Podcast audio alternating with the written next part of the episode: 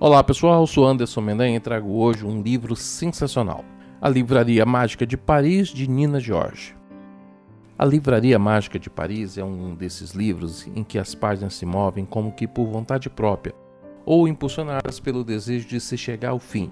Aquele desejo que faz com que você se pegue lendo em qualquer lugar, a qualquer hora.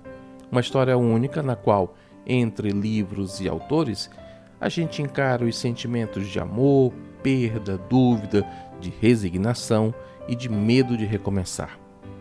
A história de Nina George seduz e te deixa ansioso pelo final. O que, que vai acontecer? Qual será a solução para a dor e para o luto? Onde essa viagem toda vai parar? Messier Perdi, livreiro parisiense capaz de ler a alma dos seus clientes e indicar as leituras certas de acordo com as suas personalidades, vive fechado em si mesmo sem se abrir para a vida, solitário, depois de ter sido abandonado pelo amor da sua vida 21 anos atrás. Mas um dia, tudo muda. De impulso sem pensar, parte com a sua livraria, que funciona numa barca às margens do rio Sena, em busca de respostas, encontros, perguntas, em busca de amor, em busca de vida. A Livraria Mágica de Paris é um desses livros vivos que tem ritmo próprio de acordo com o momento. Revigorante, letárgico, ágil, às vezes sonolento ou sonhador e até mesmo previsível, mas não importa, é um livro cativante. Para a gente viajar um pouquinho aqui junto com Monsieur Perdi, um trecho de A Livraria Mágica de Paris.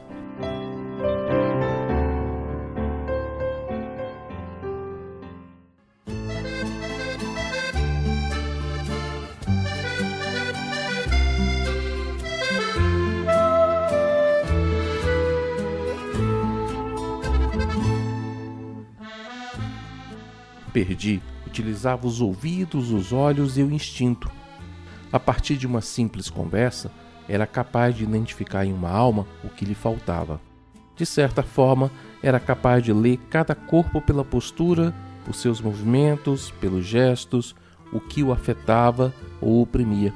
E por fim, possuía aquilo que seu pai chamava de transpercepção.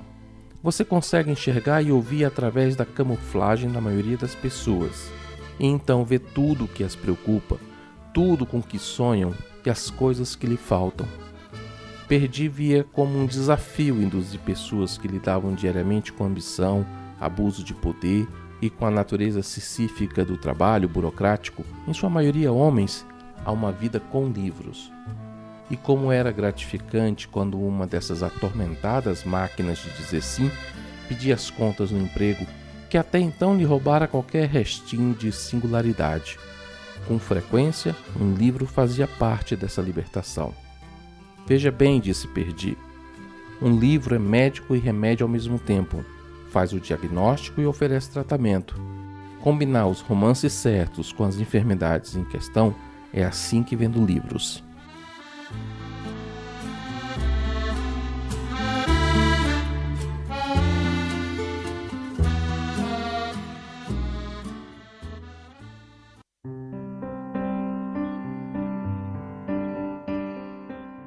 Nina George nasceu na Alemanha em 1973 e trabalha como jornalista, escritora e professora.